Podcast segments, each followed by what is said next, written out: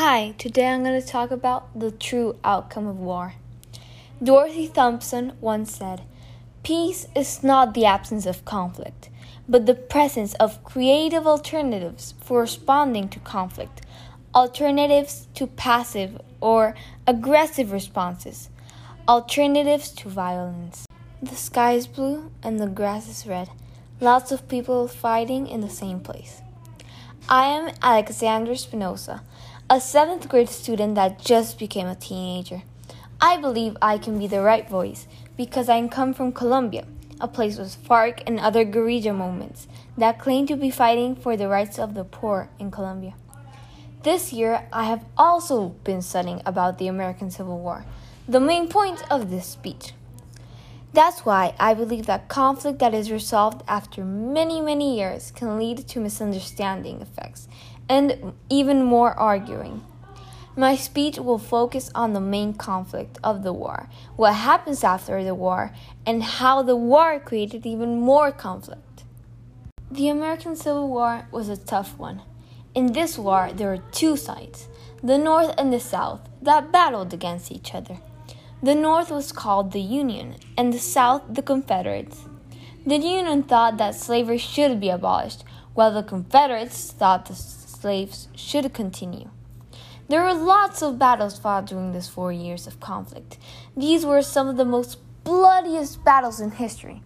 With that, I can say that 618,222 people died in the battle. At the end of the war, the final winner was the Union.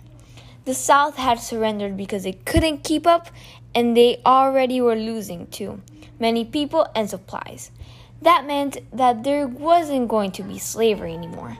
That's where the real conflict began. There were still people that didn't think they should end it. The American Civil War was a tough one. In this war, there were two sides the North and the South that battled against each other. The North was called the Union and the South the Confederates. The Union thought that slavery should be abolished, while the Confederates thought slavery should continue. There were lots of battles fought during this four years of conflict. These were some of the most bloodiest battles in history. With that, I can say that 618,222 people died. At the end of the war, the final winner was the Union.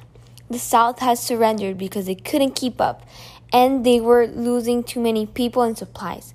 That meant that there wasn't going to be slavery anymore. That's where the real conflict began.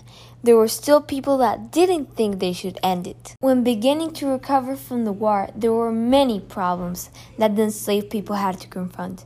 One of the main problems after the war was that enslaved people didn't have a home or were living on the streets. There were also lots of racism. Even though there were a lot of these problems, what makes life after conflict important is the way you see it. I believe that the most important factor is to believe in the joyful moments and think positively.